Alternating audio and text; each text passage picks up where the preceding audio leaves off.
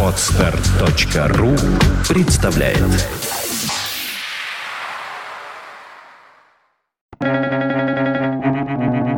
Свободное радио Компьюлента Нам нужно больше людей, которые специализируются на невозможном. Теодор Редке.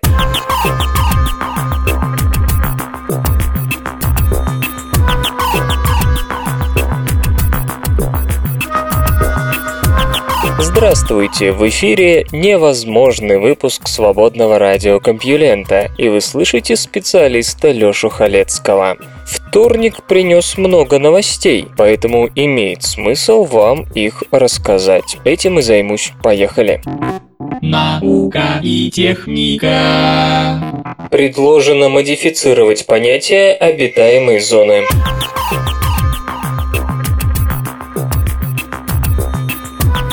Астрономы из Абердинского университета Великобритания считают, что настало время ввести понятие подповерхностной обитаемой зоны, которая дополнит существующее.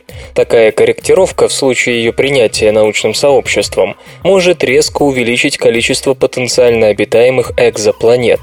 Доклад, содержащий это предложение, представлен шотландскими учеными 7 сентября на Британском фестивале науки. Значительная часть биомассы Земли находится под ее твердой поверхностью, в литосфере. Причем, по последним данным, жизнь есть даже на глубине в километр 400 метров под океанским дном, где, понятно, нет ни кислорода, ни солнечного света. И столь незатейливое бытие длится по меньшей мере миллионы лет. Та жизнь, которую мы знаем, требует жидкой воды, замечает Шон Макмахан, исследователь из Абердинского университета. Традиционно планеты считаются потенциально обитаемыми, если находятся в обитаемой зоне, но и там они не должны быть слишком близко от своей звезды и не так уж далеко от нее, чтобы жидкая вода смогла существовать на поверхности, не выкипая и не замерзая. Однако теперь мы знаем, что многие микроорганизмы, возможно половина всего живого на Земле, обитают глубоко в земной коре, а не на поверхности.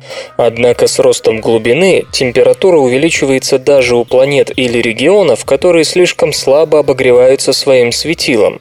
Так, на Земле в не слишком жаркой Мурманской области на 5-километровой глубине температура в любое время года превышает 70 градусов по Цельсию, на 7-километровой 120 градусов, а общий рост температуры с глубиной не бывает ниже 1 градуса на 100 метров. Очевидно, если на планете земного типа, вращающейся слишком далеко от своего Солнца, чтобы иметь открытые водоемы, есть вода, то на определенной глубине она сможет существовать в жидком виде.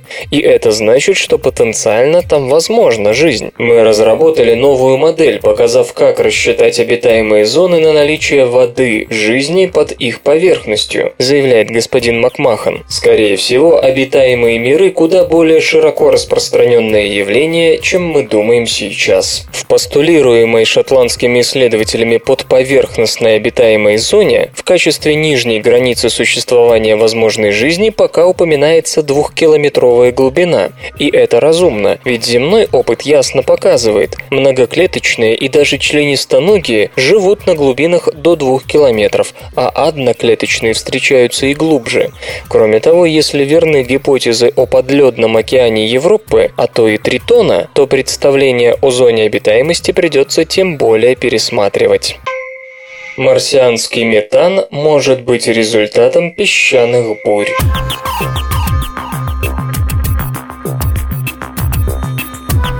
Марсианский метан давно повергает ученых в недоумение. Этот короткоживущий газ присутствует в атмосфере Красной планеты в странно высоком количестве, от 10 до 50 частиц на миллиард, а иногда его концентрация резко меняется.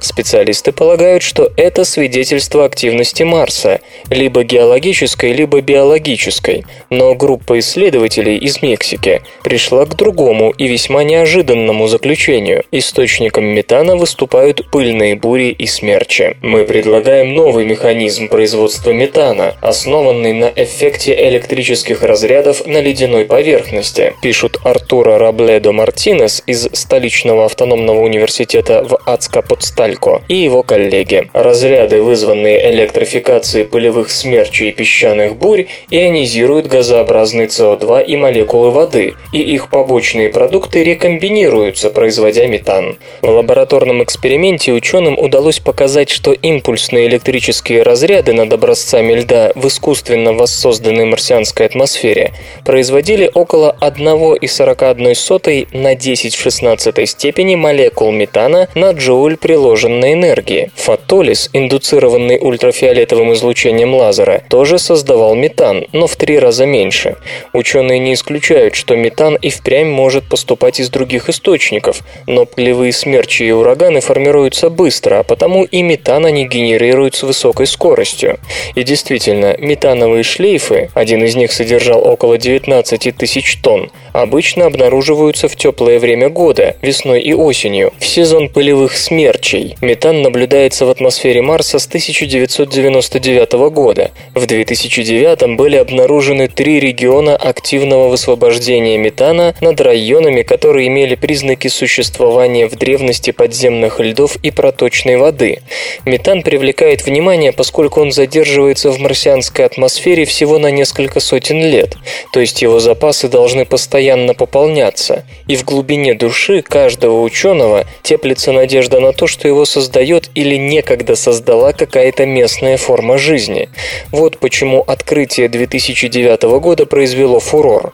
Была выдвинута гипотеза о том, что метан высвобождается из глубин планеты по мере того, как испаряется вечная мерзлота, блокирующая трещины и разломы. Но метан может нарабатываться и в результате геологических процессов, вроде серпентинизации, то есть сравнительно простой реакции между водой и породой. Мексиканцы тоже упоминают трещины в поверхности, но по другой причине. Электрическое поле пылевого смерча усиливается топологией грунта. Оно, по их мнению, не только способно преодолеть малую диэлектрическую силу марсианской атмосферы, но также проникнуть в трещины и тем самым достичь лежащего на дне льда, увеличив свою мощность. В центре галактики обнаружено гигантское спиралевидное молекулярное облако.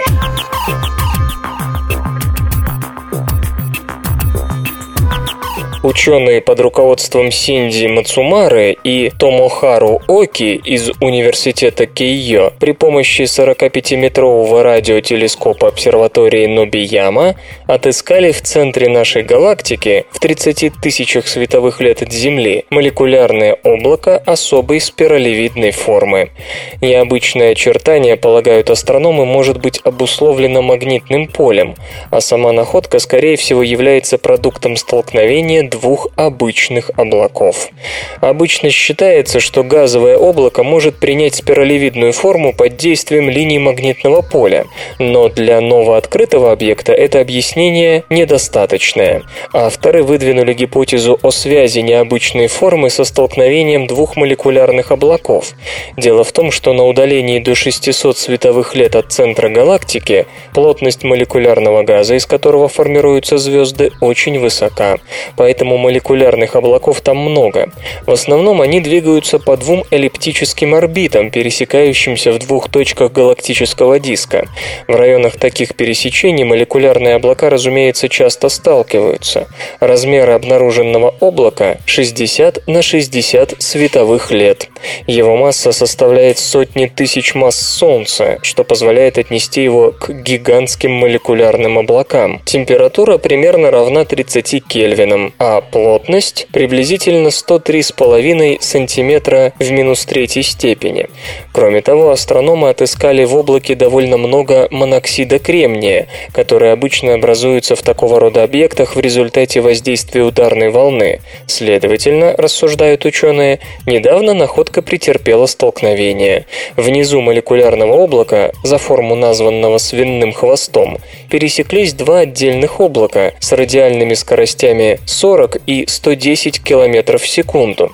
Точно в месте пересечения замечен газовый мост, по которому вещество перетекало из одного облака в другое. Сценарий образования свинного хвоста видится автором таким. Изначально существовала магнитная труба, перпендикулярная галактическому диску и соединявшая два молекулярных протооблака, которые двигались по эллиптической орбите вокруг галактического ядра. В процессе взаимодействия линии магнитного поля изогнулись и сплющились, создав в момент появления фрикционного контакта спиралевидную структуру. Впоследствии молекулярный газ был захвачен изогнутой магнитной трубой и сформировал то облако, которое мы сейчас наблюдаем. Ученые оценили перпендикулярное галактическому диску магнитное поле в 1 миллигаусс. При этом, согласно расчетам, на формирование объекта со столь необычной структурой должно было уйти миллион восемьсот тысяч лет после начала столкновения двух изначальных облаков. В рассматриваемой работе следует подчеркнуть два момента. Во-первых, наблюдения наконец-то подтвердили давно предполагавшееся пересечение двух эллиптических орбит, по которым молекулярные газовые облака вращаются вокруг ядра галактики. Во-вторых, из самого факта существования объекта столь необычной формы вытекает наличие в этом регионе локального магнитного поля, которое, несмотря на относительную слабость, смогло оказать колоссальное влияние на гигантское молекулярное облако. Впервые удалось зафиксировать ситуацию, когда магнитное поле оставило столь глубокий отпечаток на такой огромной структуре, что демонстрирует значимую роль магнитных полей в ранее невиданных масштабах. Игры. Разработчики ARMA арестованы по подозрению в шпионаже.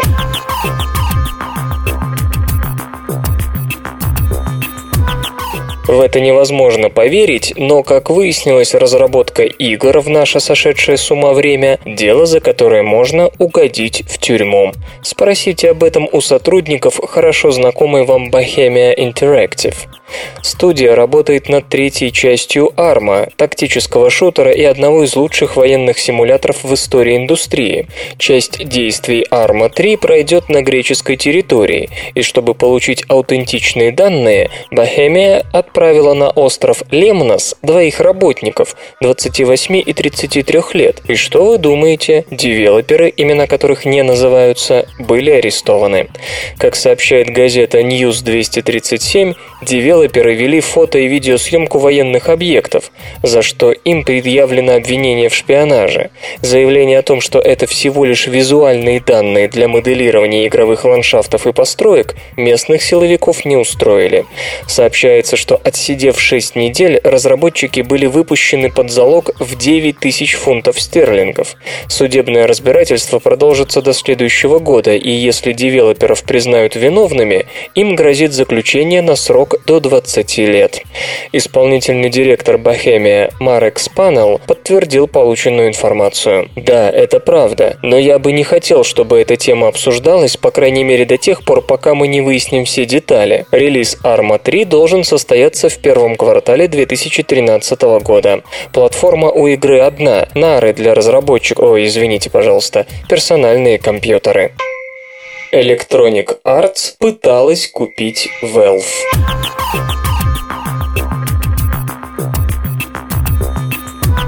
Оказывается, компания Valve, специализирующаяся на разработке изданий и цифровой дистрибьюции игр, могла стать частью издательства Electronic Arts. Как сообщает газета New York Times, ссылающаяся на двух сотрудников Electronic Arts, пожелавших сохранить анонимность, Electronic Arts всерьез рассматривала возможность покупки Valve. Несмотря на то, что по какой-то причине до фактических переговоров дело так и не дошло, Electronic Arts была готова заплатить за Valve миллиард долларов. Обе компании, мягко говоря, недолюбливают друг друга. К примеру, в 2007 Electronic Arts издала игровой комплект The Orange Box, включающий Half-Life 2 и два эпизода к нему, головоломку Портал и сетевой шутер Team Fortress 2. Портированием на PlayStation 3 занималось британское отделение Electronic Arts и, по мнению Valve, отвратительно справилось с поставленной задачей. Затем были споры о том, как делить выручку, полученную с продаж. Позднее Electronic Arts стала изымать свои игры из системы цифровой дистрибуции Steam. Ну а сейчас компании вовсю воюют за рынок цифровой дистрибуции, так как Electronic Arts всеми силами пытается продвинуть собственную систему – Origin. В общем, налицо принцип «не можешь победить – купи», хотя, по словам основателя и исполнительного директора Valve Гейба Ньюэлла, такая покупка невозможна. Скорее уж мы пойдем по пути дезинтеграции компании, чем займемся поиском крупного покупателя, который, выждав 2-3 года, начнет массовое сокращение наших сотрудников, заявил господин Ньюэлл. Исключительно мала и названная сумма несостоявшейся сделки. Valve, владеющая такими крупными торговыми марками, как Counter-Strike, Left 4 Dead, Half-Life, Dota 2 и лидирующая на рынке цифровой дистрибуции, а сейчас в Steam 45 миллионов активных пользователей, оценивается независимыми экспертами в 2,5 миллиарда долларов. Эти забавные ученые. В начале научной карьеры Эйнштейна один журналист спросил госпожу Эйнштейн, что она думает о своем муже. «Мой муж – гений», – сказала госпожа Эйнштейн. «Он умеет делать абсолютно все, кроме денег». Наука и техника. Вороны боятся так же, как люди.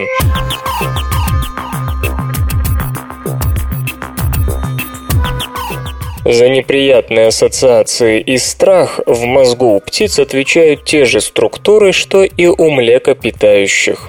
Мозг птиц работает так же, как мозг человека, по крайней мере в тех случаях, когда нужно запомнить врага или друга. Обнаружили это исследователи из Вашингтонского университета, которые не совсем обычным образом изучали мозг ворон. Нейрофизиологические эксперименты с животными ставят, как правило, или с приматами, или с хорошо изученными изученными видами, которые живут рядом с человеком, вроде крыс, голубей, кур и так далее. Дикие животные используются очень редко.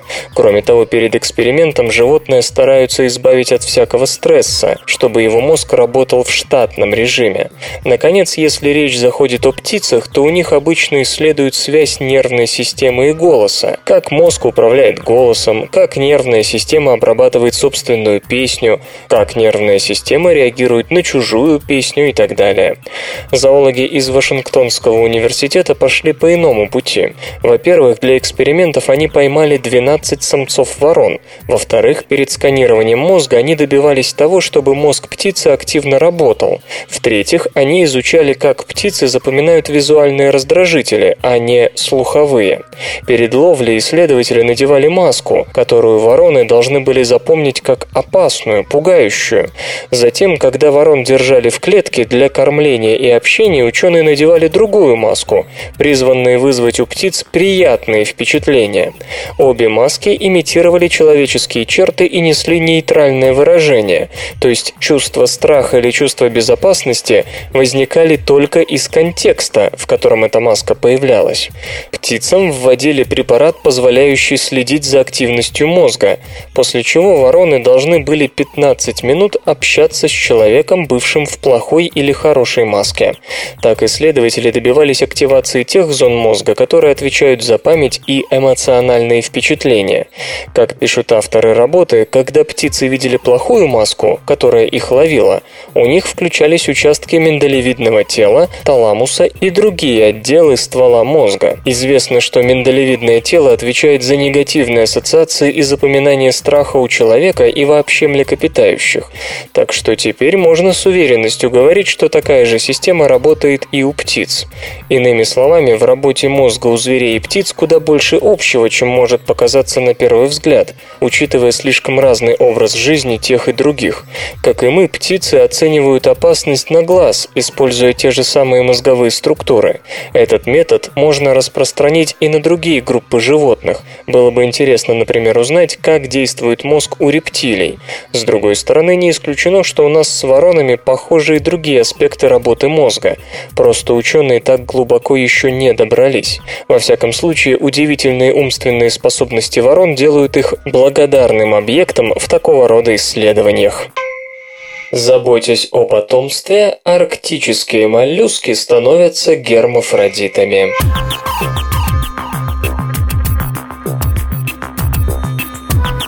Чтобы повысить численность следующего поколения, самцы арктического двустворчатого моллюска Лиссарка миллиарис со временем превращаются в самок и держат личинок у себя до тех пор, пока те не обретут собственную раковину. Арктический двустворчатый моллюск Лиссарка миллиарис был открыт еще в середине 19 века, но подробное изучение вида началось лишь в 70-х. Однако на протяжении десятилетий ученые не подозревали, что имеют дело с видом, который способен переключаться между женским и мужским полом. До сих пор исследователей привлекала другая особенность этого моллюска – его забота о потомстве. Самки Лиссарка миллиарис вынашивают крупные, обогащенные желтком яйца в течение 18 месяцев, пока вылупившиеся из них личинки не приобретут собственную раковину. Одна самка может держать в себе до 70 личинок, но, как пишут в журнале Polar Biology зоологи из Саутгемптонского университета Великобритания, оказалось, что вынашиваемые яйца можно обнаружить и в теле самцов, причем в довольно большом количестве. Авторы полагают, что лиссар камелиарис начинает жизнь как самцы, и лишь потом, достигая достаточного размера, чтобы содержать потомство, начинает приобретать черты противоположного пола. По-видимому, гермафродитизм у этих моллюсков возник как следствие заботы о потомстве, которое среди арктических видов не такая уж редкость. В суровых условиях северных морей свободно живущие личинки пришлось бы слишком долго развиваться до взрослого состояния, а излишне длительная младенческая стадия сильно увеличивает смертность. Больше шансов попасть на зуб хищнику или оказаться в голодном времени. Под родительской же защитой потомство развивается быстрее и в безопасности. Такая забота неизбежно снижает численность потомства, зато те, что остались, гарантированно, ну или почти гарантированно выживают. Самец, превращаясь в самку, увеличивает численность следующего поколения. При этом, как подчеркивают зоологи, половая система самца не исчезает полностью, а еще существует в организме довольно долгое время. В связи с этим ученые предполагают, что Лиссар камелиарис меняет свой пол несколько раз в течение жизни. После того, как истекли 18 месяцев беременности, моллюск может снова стать самцом. Впрочем, эта версия требует дальнейших исследований в весьма негостеприимных водах арктических морей. Африканское растение раскрашивает свои ягоды целлюлозой.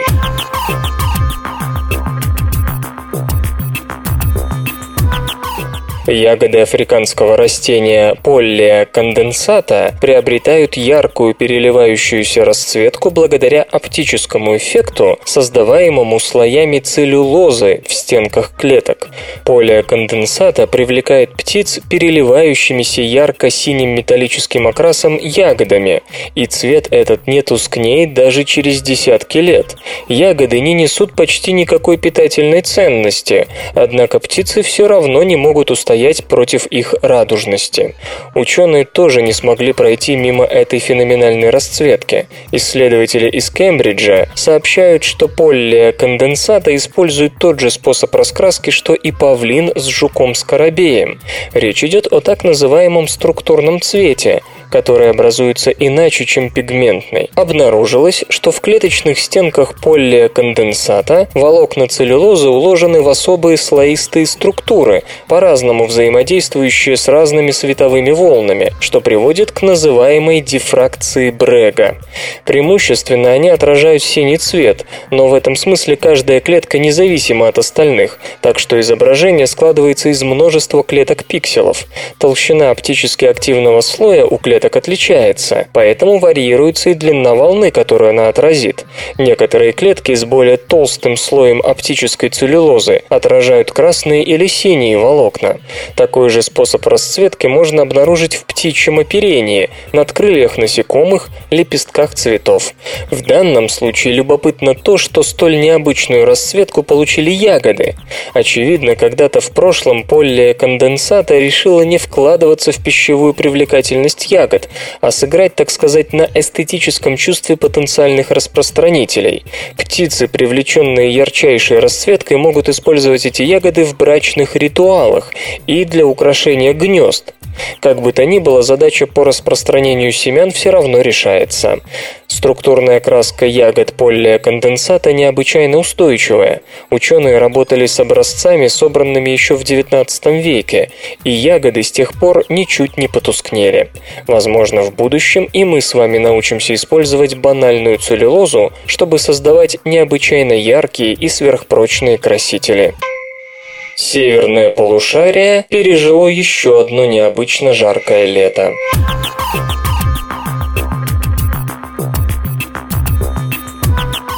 Климатологи и метеорологи продолжают подводить итоги прошедшего лета, которое, подобно предшественникам, выдалось богатым на экстремальные явления. Повторение страшной жары, поразившей в 2003 году Европу и в 2010 году Россию, к счастью, не последовало, но было много других тревожных вещей. Средняя температура летних месяцев как минимум на 1 градус превысила норму более чем на 75% территории к северу от тропика Рака. Превышение Снижение нормы на 2-4 градуса по Цельсию зарегистрировано на большей части Северной Америки, а также в полосе, простирающейся от Балкан и юго-европейской части России до Западной и Центральной Сибири. Особого внимания удостоились США. В 2011 году интенсивная, но относительно локализованная засуха охватила Техас и Северную Мексику, а в 2012 распространилась на значительную часть страны, не затронув лишь прибрежные районы. Концу лета засуха, от умеренной до исключительно сильной, держалась на 63% территории континентальной части США. В последний раз такое было в середине 50-х. Вспоминается также пыльный котел 30-х. Мощнейшая засуха поразила самое сердце американской житницы – Небраску, Канзас, Оклахому и Миссури в разной степени. Дожди, пролившиеся из остатков урагана Айзек в конце августа, несколько улучшили положение в Арканзасе и Миссури, Миссури, но дальше на север ситуация лишь ухудшалась. Точные цифры потерь будут известны только по итогам сбора урожая, но уже сейчас ясно, что они будут исчисляться многими миллиардами долларов. Что касается средней температуры в Америке, то по итогам первых 8 месяцев года она более чем на 2 градуса превышает норму и более чем на полградуса предыдущий рекорд. Даже если остальная часть года будет нормальной, все равно рекорд будет побит. Июль уже стал рекордсменом. Август выдался чуть прохладнее, но все равно лето оказалось самым жарким в истории наблюдений для некоторых внутренних районов – Вайоминга, Колорадо и других. В Южной Европе и на большей части Западной Европы лето тоже выдалось жарким и довольно сухим. В России жара 2010 года не повторилась, но температура все равно была значительно выше нормы. Несмотря на кратковременные дожди, урожайность сельхозкультур явно пострадала. Во многих областях областях Южной Европы лето 2012 оказалось в тройке самых жарких. Особенно сильная жара пришлась на третью неделю августа, когда были зарегистрированы температурные рекорды в Чехии, Молдавии и Черногории. В Праге столбик термометра поднялся до 39,6 градуса по Цельсию, что почти на 2 градуса выше предыдущего рекорда. А вот на северо-западной окраине Европы лето, напротив, было влажным с почти нормальной температурой. Великобритании оно оказалось вторым по влажности в истории наблюдений, положив конец прошлогодней засухе в Центральной и Южной Англии и обеспокоив организаторов Олимпиады. Другим показателем аномальной теплоты северного полушария стал новый антирекорд, поставленный морским льдом Арктики. В конце августа его площадь упала ниже 4 миллионов квадратных километров. В 2007 она составляла 4 миллиона 170 тысяч. Зарегистрирована также обширная таяние поверхности ледяного покрова Гренландии и некоторых вершин Альп, которые кое-где остались бесснежными, впервые в новейшей истории. В индийских тропиках и субтропиках сезон дождей, который обычно длится с июня до начала октября, очень поздно набрал полную силу. До конца июля осадки были значительно ниже обычных, особенно в западной части Индии. С началом августа ситуация улучшилась, и сейчас среднесезонный показатель дождей не дотягивает до до нормы лишь 9%. А вот африканский Сахель, что на южной окраине Сахары, обычно поражаемый засухой, наслаждается дождями. Он на пути к самому обильному сезону осадков с 70-х годов прошлого века. Глобальная активность тропических циклонов вернулась к более или менее нормальному уровню после снижения, охватившего два предыдущих года. Основным направлением тут стала северо-западная часть Тихого океана. Тайфуны пока еще не достигли высшей категории интенсивности, но некоторые из них уже вызвали катастрофические наводнения. Особенно сильно в начале августа пострадал север Филиппин. В Маниле за три дня выпало 852 мм осадков, досталось и Северной Корее. Пока среднемировая температура в 2012 году превышает многолетний показатель. Но благодаря охлаждающему эффекту Ланиньи, захватившей начало года, едва ли будет превзойден рекорд 2010 -го. Сейчас показатель 1961-1990 годов превышен на 41 сотую градуса по Цельсию, то есть 2012 окажется где-то между шестым и десятым местом в истории наблюдений. Однако на Тихом океане начинается Эль-Ниньо, и 2013 может установить новый температурный рекорд. Железо и гаджеты. Pentax K5-2 – флагманская зеркальная фотокамера с 16-мегапиксельной матрицей.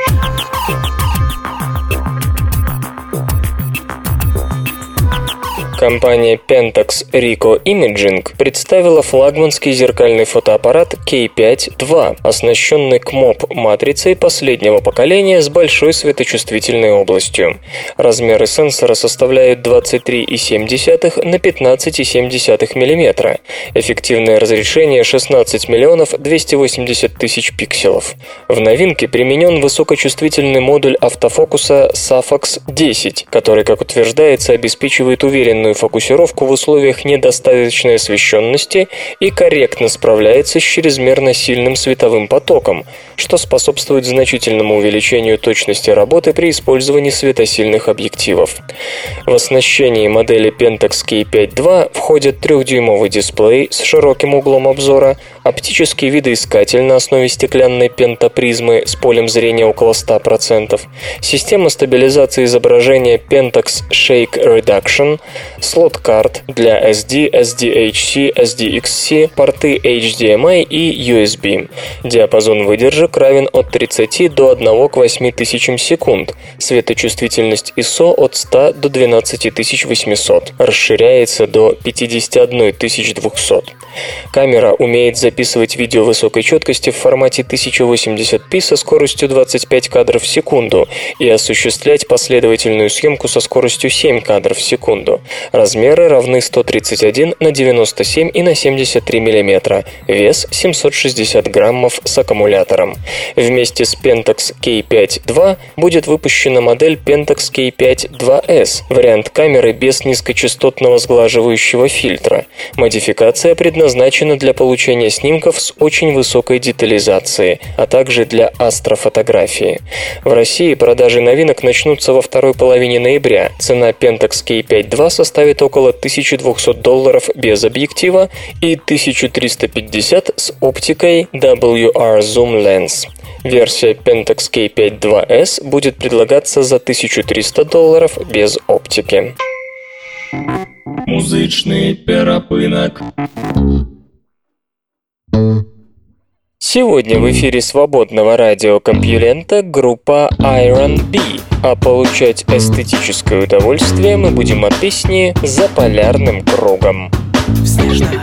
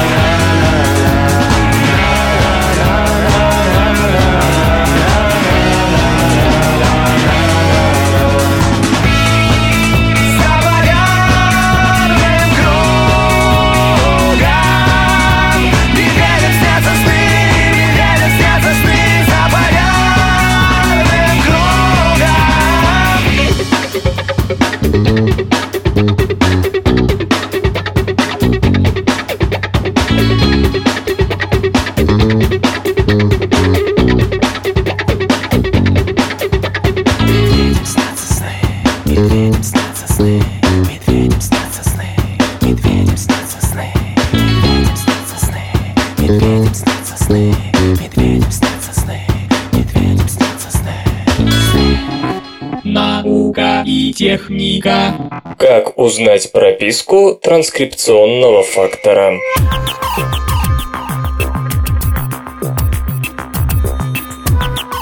Предложен метод, позволяющий точно определить место посадки транскрипционных факторов на ДНК. Огромное число заболеваний связано с нарушениями в процессах транскрипции и трансляции, то есть в синтезе матричной РНК на гене в ДНК и синтезе белковой молекулы на матричной РНК. Нарушения эти обычно сводятся к тому, что молекулы, нуклеиновые кислоты и белки, начинают неправильно взаимодействовать друг с другом. Поэтому огромные силы тратятся на то, чтобы выяснить, как эти взаимодействия должны происходить в норме. На первый взгляд, для современной науки тут нет ничего сложного. Ученые давно научились ловить взаимодействующие молекулы и рассматривать их со всех возможных точек. Но если взять транскрипционные факторы и их работу с ДНК, то тут возникает ряд трудностей. Эти белки управляют активностью генов, и первая проблема состоит в том, что их слишком много, и при этом многие из них приписаны не к одному гену, а к нескольким. Во-вторых, довольно трудно определить точное место посадки транскрипционного фактора на ДНК. После того, как белок сел на нуклеиновую кислоту, его ловят на антитела и вытаскивают комплекс целиком, после чего расшифровывают кусок ДНК, который был прикреплен к транскрипционному фактору. Но таким методом исследователи получают последовательность в пару сотен нуклеотидов, в то время как белку, чтобы взаимодействовать с ДНК, достаточно от 6 до 12 нуклеотидных букв. Условно говоря, мы знаем улицу, где живет белок, но не дом и не квартиру. Чтобы уточнить эти данные, нужно проделать трудоемкую работу, проверяя мутациями значимость всех нуклеотидных букв в найденной неточной последовательности. Исследователи из Массачусетского технологического института создали быстрый и дешевый аналитический метод, который позволяет повысить точность определения прописки транскрипционного фактора на ДНК. Обычные методы позволяют сделать это с точностью в 5-10%. Новый же, по словам его создателей, определяет положение белка на ДНК с 90% точностью, а в особо трудных случаях с 50%. Как пишут исследователи в PLAS Computational Biology, их программа работает со всеми последовательностями в геноме, которые вытянулись за конкретный транскрипционный фактор. Сравнивая их между собой, можно достичь высокой точности, даже если отталкиваться от довольно неопределенной, размытой начальной последовательности. Но активность транскрипционного фактора зависит от типа клетки, в которой он работает, а также от других транскрипционных факторов, с которыми он тесно общается. Предложенный метод это учитывает. По словам ученых, их программа имеет в виду синтаксис участков связывания, то есть взаиморасположение фрагментов ДНК, на которые садятся белки. По ДНК-тесту можно понять, в каких отношениях находятся связывающиеся ДНК-белки. Авторам удалось найти около 390 новых случаев, когда есть все основания предполагать взаимодействие между разными транскрипционными факторами. Следует подчеркнуть, что метод показывает не сами взаимодействия, а их вероятность, то есть все это требует экспериментальной проверки. Программа лишь направляет поиск, чтобы экспериментаторам не пришлось тыкаться наугад. Очистив нужную последовательность ДНК от случайного экспериментального мусора, ученые могут точно определить, где и что нужно исправить, чтобы белок и ДНК сработали как надо. Повышая точность определения сайтов связывания транскрипционных факторов, мы повышаем точность методов лечения болезней, связанных с нарушениями регуляции активности генов. Новый вирус свиного гриппа может инфицировать людей.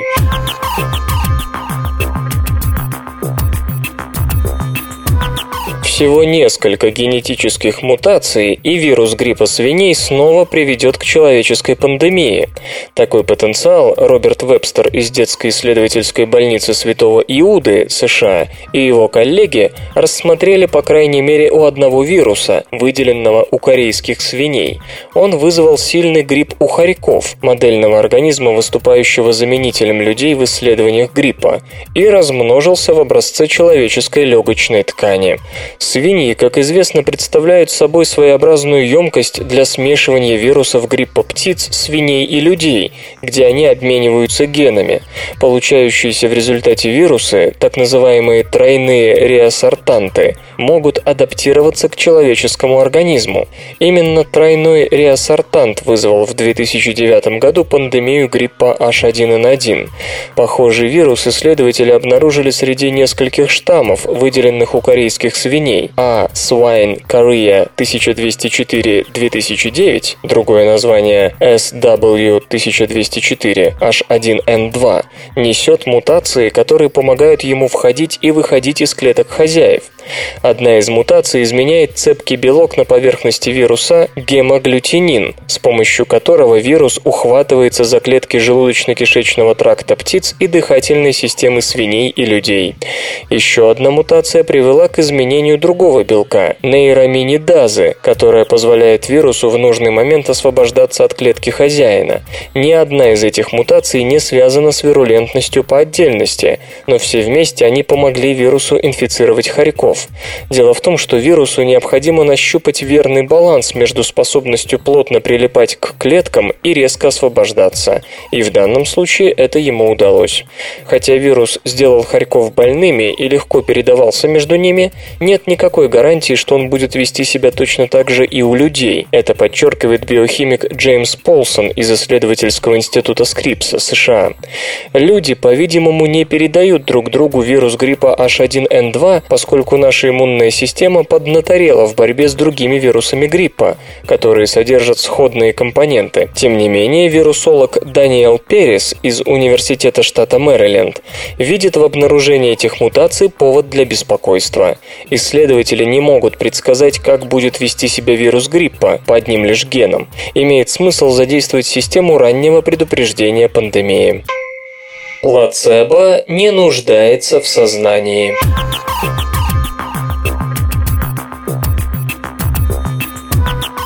Чтобы плацебо подействовало, мы должны осознавать, что принимаем полезную таблетку. Это кажется само собой разумеющимся, потому что иначе чего от нее ждать? Полезных веществ в ней нет, и надеяться остается только на самовнушение. Но, как оказалось, эффект плацебо может сработать даже на подсознательном уровне. Исследователи из медицинского центра Дьяконицы Бет-Израэль, США, ставили следующий эксперимент. К руке добровольца прикладывали горячий предмет и человек должен был оценить неприятные ощущения по 100-бальной шкале, но одновременно на экране компьютера он видел фото с лицом, на котором было или спокойное выражение, или отражалась сильная боль. При этом, что важно, температура, которой пытали участников эксперимента, была все время одинаковой, то есть ощущения у них должны были быть одни и те же.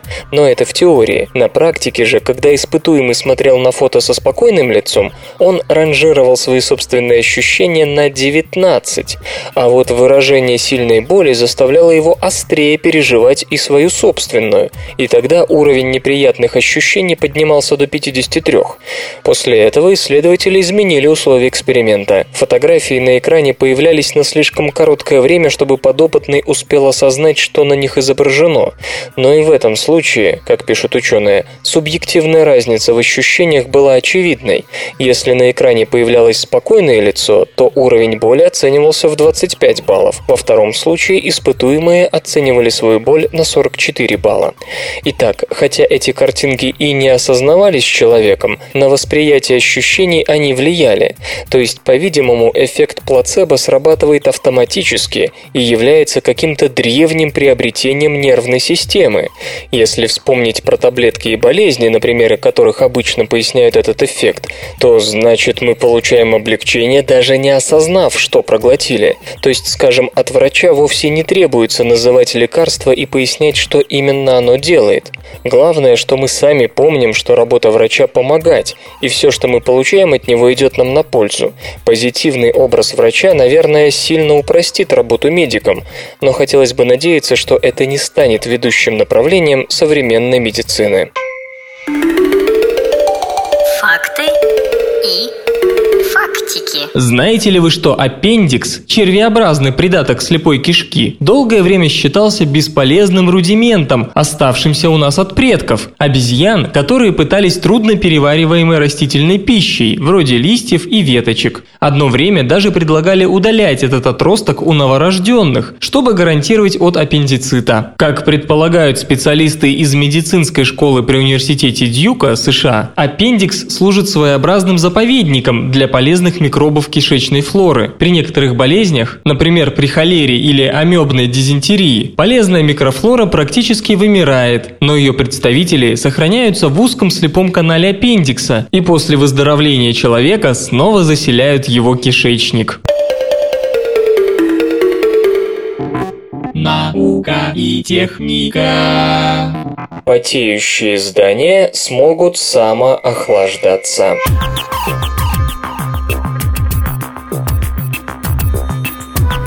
Использование термочувствительных покрытий на основе гидрогеля для домовых крыш, абсорбирующих, а затем выделяющих дождевую воду, подобно потеющей коже, позволит резко сократить выбросы парникового газа, производимые бытовыми кондиционерами.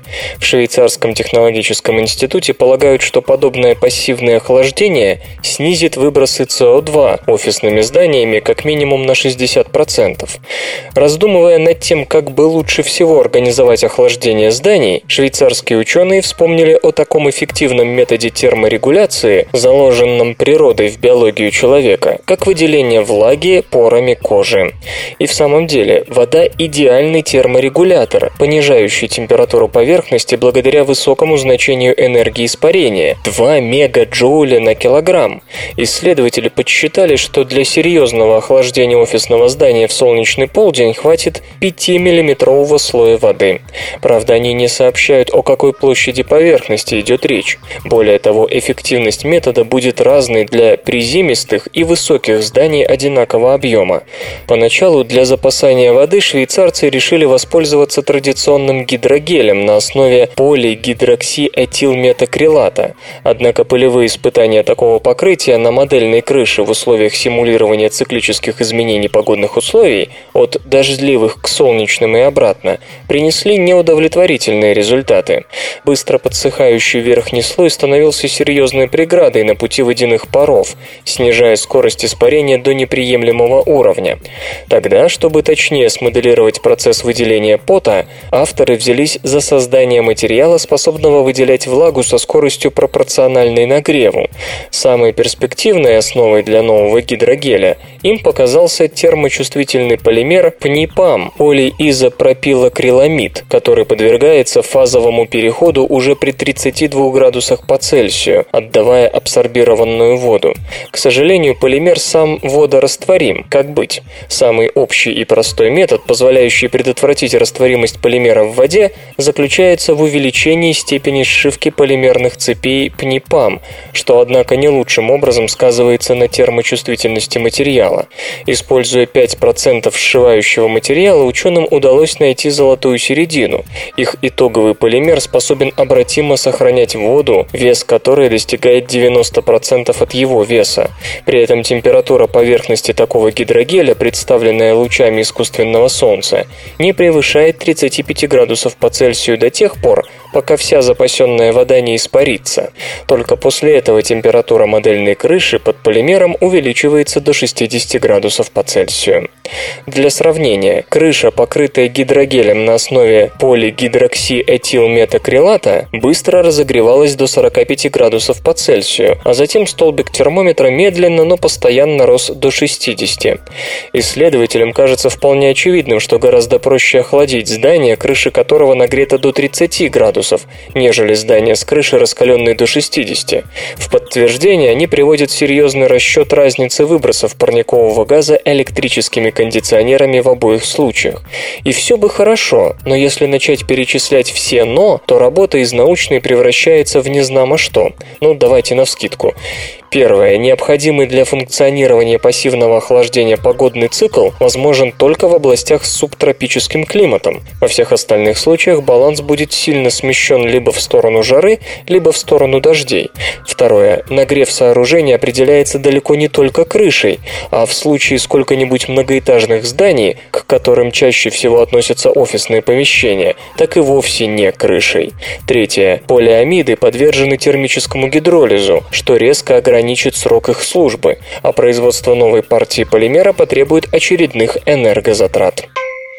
Разработана технология выращивания полупроводящих нанопроволочек на графене.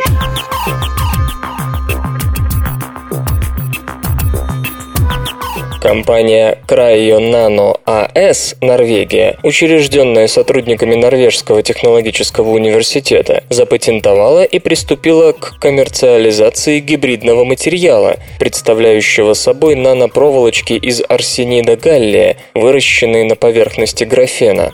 Ожидается, что полупроводниковые материалы, выращенные на графене, произведут переворот в полупроводниковой промышленности и станут основой для нового типа устройств. Технология, которая, возможно, позволит совершить этот прорыв, представлена в журнале Nanoletters. Новый гибридный материал обладает замечательными оптоэлектронными свойствами, объединяя в себе низкую себестоимость, прозрачность и гибкость. Делится информацией профессор Хельги Веман, работающий в Cryo Nano AS главным технологом. Запатентованный метод выращивания полупроводниковых нанопроволочек на моноатомном слое графена основан на молекулярном лучевой эпитаксии.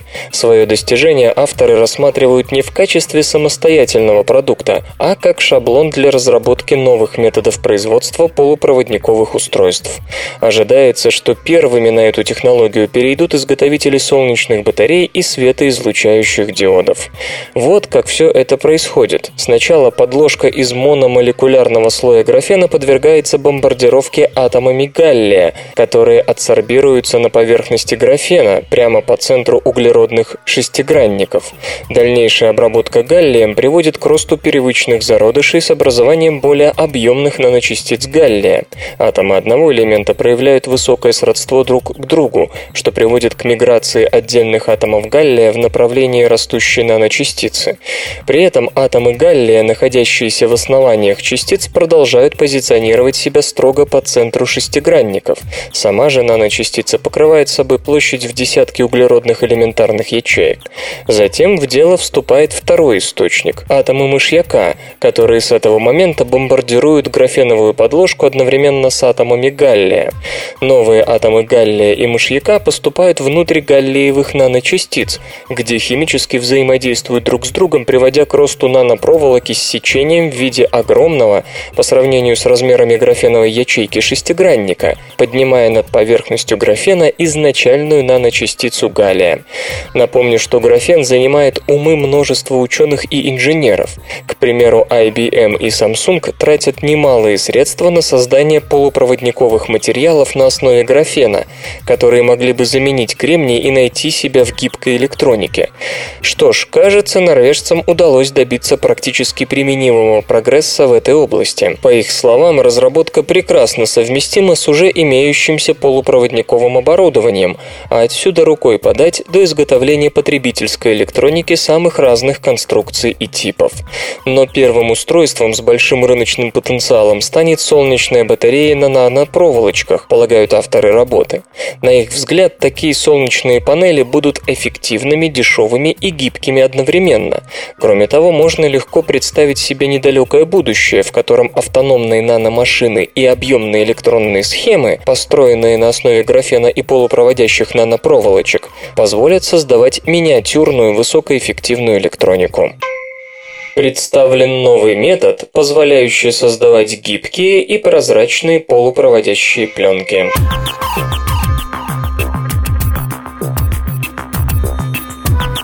Современная полупроводниковая технология основана на таких непрозрачных материалах, как кремний, арсенит галлия и так далее. Многообещающей альтернативой считаются прозрачные металлооксидные полупроводники, однако создание полупроводниковых устройств на основе оксидов металлов всегда требовало экстремально высоких температур, которые значительно превосходят температуры плавления многих прозрачных гибких полимерных подложек. Новый метод производства металлооксидных оксидных полупроводниковых устройств при комнатной температуре, используя облучение ультрафиолетом, предложен учеными из Корейского института электронных технологий. Ультрафиолетовый свет применен здесь для химической активации металлических частиц в растворе. Образующиеся при этом молекулы оксида металла конденсировались из раствора, образуя тонкие полупроводящие пленки. Процесс доступен при температурах значительно более низких, чем 350 градусов по Цельсию вещи, привычные для производства металлоксидных полупроводников традиционными методами. Прозрачная электроника очень важна для ряда медицинских, транспортных и научных приложений. Традиционные полупроводниковые материалы вообще нельзя использовать для создания гибкой электроники ввиду их излишней хрупкости. С другой стороны, органические полупроводники отличаются неустойчивостью электронных характеристик в стрессовых условиях, таких как сгибание. Также они не настолько эффективно проводят заряд, низкая плотность носителей заряда, а вот металлоксидные полупроводники свободны от этих недостатков. Они обладают высокой плотностью носителей электрического заряда, являясь при этом скорее аморфными твердыми веществами, нежели высокоструктурированными кристаллами.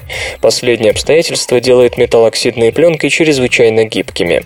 Предыдущие эксперименты использовали золь-гель-технологию, для которой металлы, обычно индий, галлий или цинк, растворялись в 2 метоксиэтаноля. Собственно, металлоксидные пленки формировались отжигом, то есть нагреванием раствора, золя, до высоких температур, при котором происходило разложение органической части золя с образованием оксида металла. При охлаждении молекулы оксида выпадали из раствора, образуя тонкую прозрачную пленку, которая могла наноситься на заранее протравленную подложку, формируя электронную схему. Используемая высокая температура 350 градусов по Цельсию всегда была большой проблемой, так как намного превосходит температуры плавления большинства гибких прозрачных подложек, ради которых все и затевается. Совершенно неважно, насколько тонкой и прозрачной получится пленка полупроводникового оксида, если ее придется наносить на толстую, непрозрачную и жесткую подложку, лишь бы не расплавилась. В нынешнем исследовании удалось обойти процесс отжига, применив вместо экстремального нагревания ультрафиолетовое облучение. У ультрафиолетовых фотонов достаточно энергии, чтобы вызвать диссоциацию многих органических молекул. В данном случае в качестве растворителя использовалось вещество, способное разлагаться при комнатной температуре под действием ультрафиолета, окисляя при этом атомы так же, как это происходит при термическом разрушении золя на основе 2-метоксиэтанола. Сравнивая свойства пленок, полученных термическим и ультрафиолетовым разложением золя, ученые пришли к выводу, что материалы, созданные на новой методике, обладают даже большей эффективностью. Единственным недостатком ультрафиолетового метода авторы называют существенный разогрев мощной ртутной лампы, повышающей температуру золя и образующихся пленок до 150 градусов по Цельсию. После такого замечания вполне можно засомневаться в том, а ультрафиолет ли это активирует. Может быть, все дело в этих 150 градусах, просто растворитель попался менее стойкий. Арктический морской лед тает с небывалой скоростью.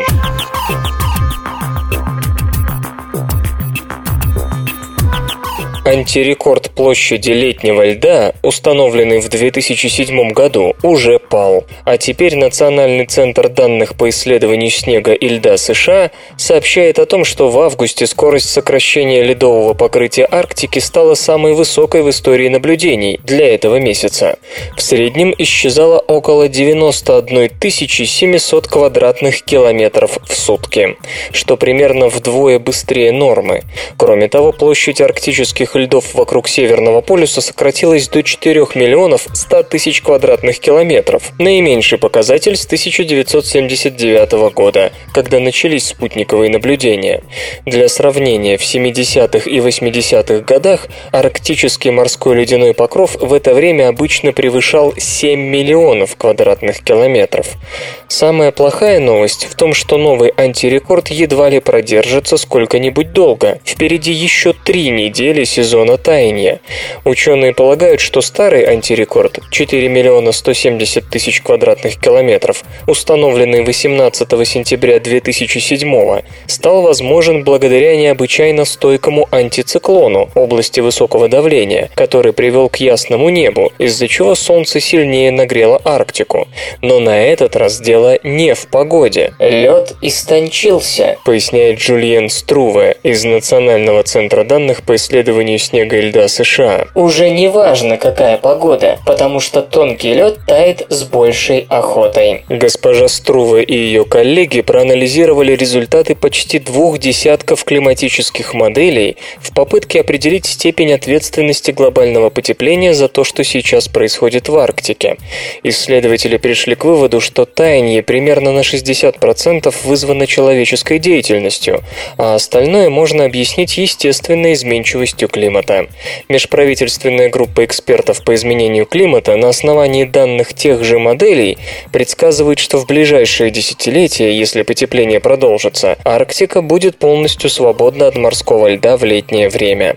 Несмотря на то, что арктический морской лед сейчас тает быстрее, чем когда бы то ни было, не это станет причиной повышения уровня моря. Растаявший морской лед занимает такой же объем, как и вода, но таяние повлияет на рост уровня моря косвенным образом. Чем больше воды открыто, тем больше водяного пара и тепла, запасенного океаном, оказывается в атмосфере. Тем самым потепление ускоряется, и ледники Гренландии тают быстрее. И это еще не все. Согласно исследованию, проведенному группой Дженнифер Фрэнсис из Университета Раджерса, США, сокращение площади морского льда в Арктике замедлит атмосферные струйные течения, а многие экстремальные погодные явления – засуха, мороз, жара – зачастую связаны как раз с блокировкой или медленным движением атмосферных потоков. Свободное радио Компьюлента.